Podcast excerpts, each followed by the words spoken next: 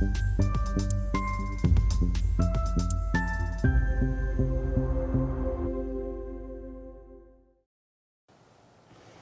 Bonjour, bienvenue sur Investor TV dans notre émission Bourse où les euh, professionnels des, marchés viennent nous euh, partager leurs convictions, euh, leurs valeurs préférées du moment. Aujourd'hui, c'est un habitué de la chaîne que nous recevons, c'est Loïc Wolf, associé fondateur chez Greensom Finance. Loïc, bonjour. Bonjour Stéphane. Deux mots peut-être sur Greensom Finance. Oui, Greensom Finance, c'est une société d'analyse financière indépendante qui a été créée en 2012 par euh, mon associé Arnaud Rivera et moi-même. On est vraiment spécialisé dans l'accompagnement euh, des émetteurs euh, côté small et micro cap. Et donc on les accompagne pour leur offrir de la visibilité auprès des investisseurs institutionnels en réalisant de l'analyse financière sponsorisée. On peut les accompagner également dans le cadre d'opérations de levée de fonds, augmentation de capital, introduction en bourse. Parfait. Alors, euh, première valeur pour aujourd'hui, donc c'est Nextedia. Nextedia qui est une société qui a complètement muté depuis son origine. Oui, alors effectivement, si on remonte tout à l'origine, c'était une société de, d'emailing marketing qui a évolué au fil des années. Euh, on va dire au milieu des années 2010 pour devenir une société en, ce qu'on appelait avant SS2I, maintenant on appelle ça une entreprise de services numériques, donc une ESN, avec euh, deux piliers d'activité qui est la cybersécurité et l'expérience euh, client, donc euh, le CRM. donc hein, classiquement le modèle économique, hein, ils ont des, des consultants qui mettent à disposition après des grands comptes sur ces deux thématiques-là. Cybersécurité, ça peut être de protéger les systèmes d'information, de les tester. Et euh, Quelle est la part entre les deux euh, Alors c'est assez équilibré, on va dire, entre les, entre les deux domaines. Euh, et le, le CRM, c'est la relation client, le data marketing. Euh, c'est français ou C'est français, 300 experts en France, en présents en région.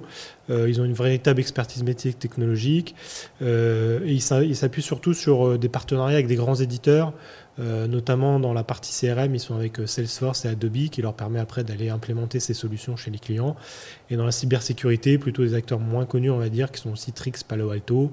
Euh, et puis ils ont également Microsoft comme, comme, référent. Donc voilà, ils sont identifiés auprès de ces grands éditeurs pour après aller implémenter les solutions chez les grands clients. ils sont auprès de, de, secteurs comme la banque, l'assurance, les mutuelles, les prévoyances, médias, télécoms tourisme transport, enfin voilà, une large variété de secteurs euh, qui leur permettent d'afficher plutôt une belle croissance, puisque l'année dernière, ils ont fait 6% euh, de croissance. Euh, et cette année, au premier semestre, une belle croissance avec, avec 14%. En organique, il y a des perspectives en Alors, il y avait une partie euh, croissance externe. Effectivement, ils ont, il y a deux ans, ils ont racheté euh, un gros acteur pour doubler de taille. Euh, voilà, donc ils sont passés de 25 à 50 millions de chiffre d'affaires à peu près. et donc, ils ont cette capacité à intégrer au fil des années des, des sociétés.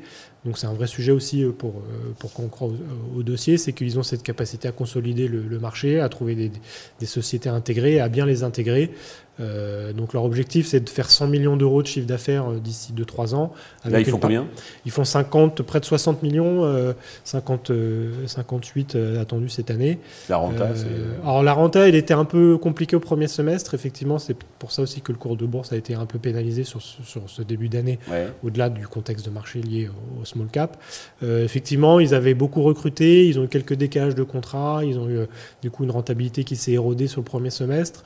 En revanche, ils ont été très réactifs, ils ont su vite mettre en place des, mesures de réduction de coûts, d'optimisation.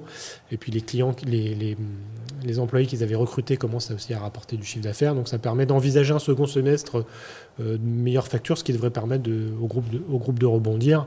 Euh, donc ça devrait être positif. Et effectivement, sur euh, une vision un peu plus long terme. sur le moyen terme, pourquoi vous croyez à la valeur? bah, C'est un marché qui reste porteur. C'est vrai, si on regarde les, dernières euh, statistiques transmises par le Numéum, qui est le syndicat des entreprises des services numériques, mhm. qui vise une croissance du, marché de 7 à 8% Et ça, c'est sur plusieurs sur assez long terme. Donc on, voilà, un marché porteur qui leur permet d'afficher un niveau de croissance organique solide, possibilité de faire de la croissance externe, donc ça aussi ça apporte. levier sur les marges, effectivement ça a été un il y a eu un impact sur le premier semestre, mais normalement ça rebondit au second semestre. Il y a encore du levier d'amélioration euh, sur les prochains exercices. Ils n'ont pas encore atteint leur, leur, leur, seuil optimum. Euh, donc tout ça fait qu'on est plutôt euh, positif sur le dossier.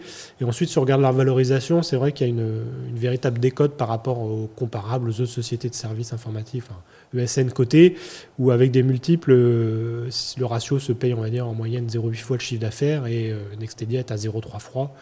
Et sur la rentabilité, il se paye 5,4 fois alors que le, le secteur est à 8 fois. Donc il y a un vrai une vraie décote là qu'on trouve pas justifiée euh, aussi, enfin aussi aussi importante qui soit justifiée.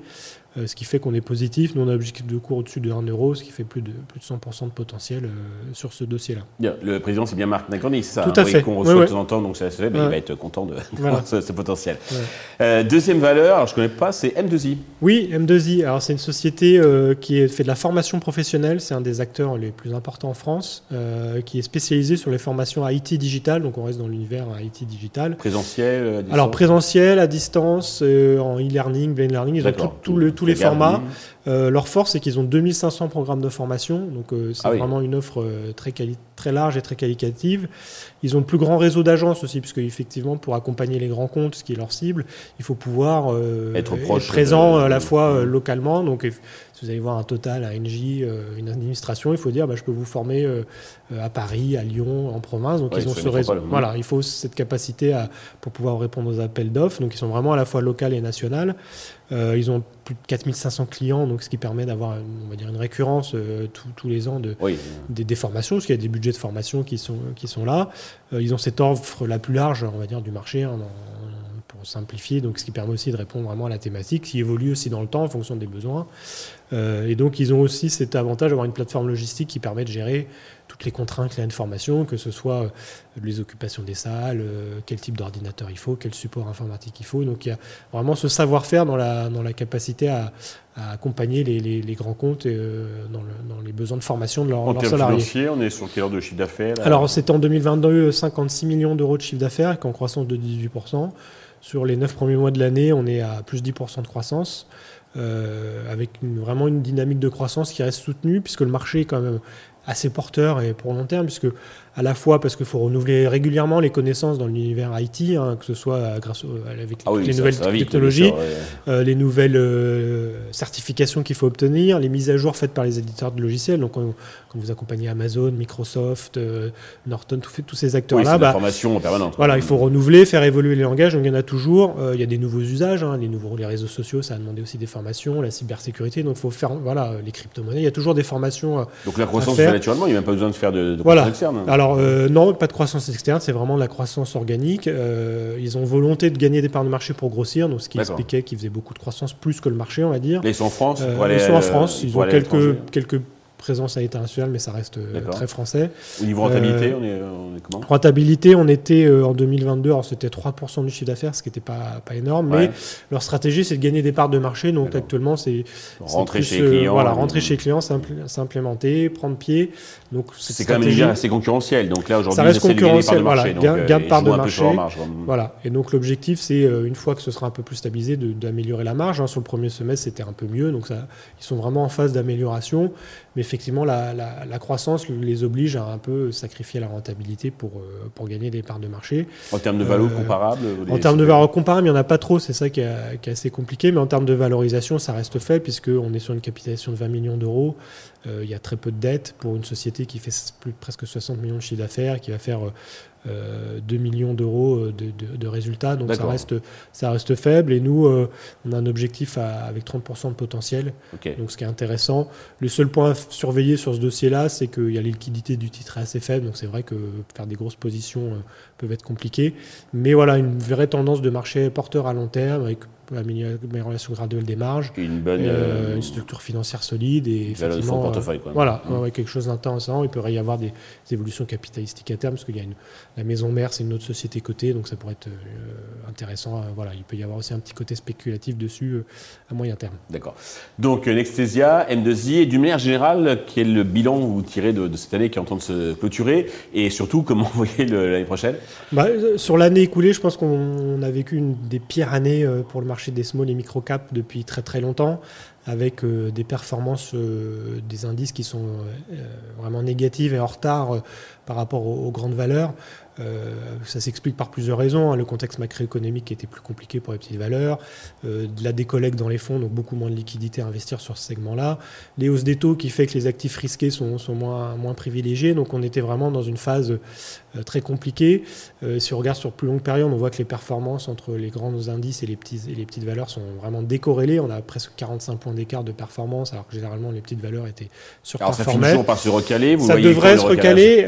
on espère 2024. La tendance, voilà, on constate de plus en plus que les écarts de valorisation entre les petites et moyennes valeurs, il y a vraiment une anomalie de marché qui doit être amenée à être corrigée. Mhm. Peut-être que le cycle de hausse des taux comme va, devrait s'arrêter, ça devrait un peu donner plus de, de, matière pour revenir sur les, sur les petites et moyennes valeurs. On sent depuis quelques semaines, quelques mois que euh, effectivement il y a un petit peu plus de liquidité, les indices sont, performent un peu mieux que les grosses, donc il y a vraiment euh, euh, de l'espoir pour des signaux, voilà, des signaux parce qu'effectivement voilà il y a des écarts de performance qui, qui s'expliquent. On pourrait avoir des acteurs, on voit les valorisations entre le non côté et le côté qui sont vraiment décorrélés. Donc les, effectivement il y a peut-être aller sur ces valeurs cotées complètement des côtés euh, qui sont intéressantes. On voit des ratios de valorisation vraiment, euh, vraiment très bas. Et donc, on se dit que sur une horizon 3 à 5 ans, c'est peut-être enfin le moment d'y revenir après 3 à 5 années en performance euh, très difficile. De, galère. Bah, ça fait plaisir et rassurer donc tous les dirigeants de cet côté qu'on reçoit régulièrement, donc de small cap et mid cap qu'on reçoit régulièrement sur T. Loïc, merci. J'espère à bientôt. Merci Stéphane. merci à tous de nous avoir suivis. Je vous donne rendez-vous très vite sur Investir avec un nouvel invité.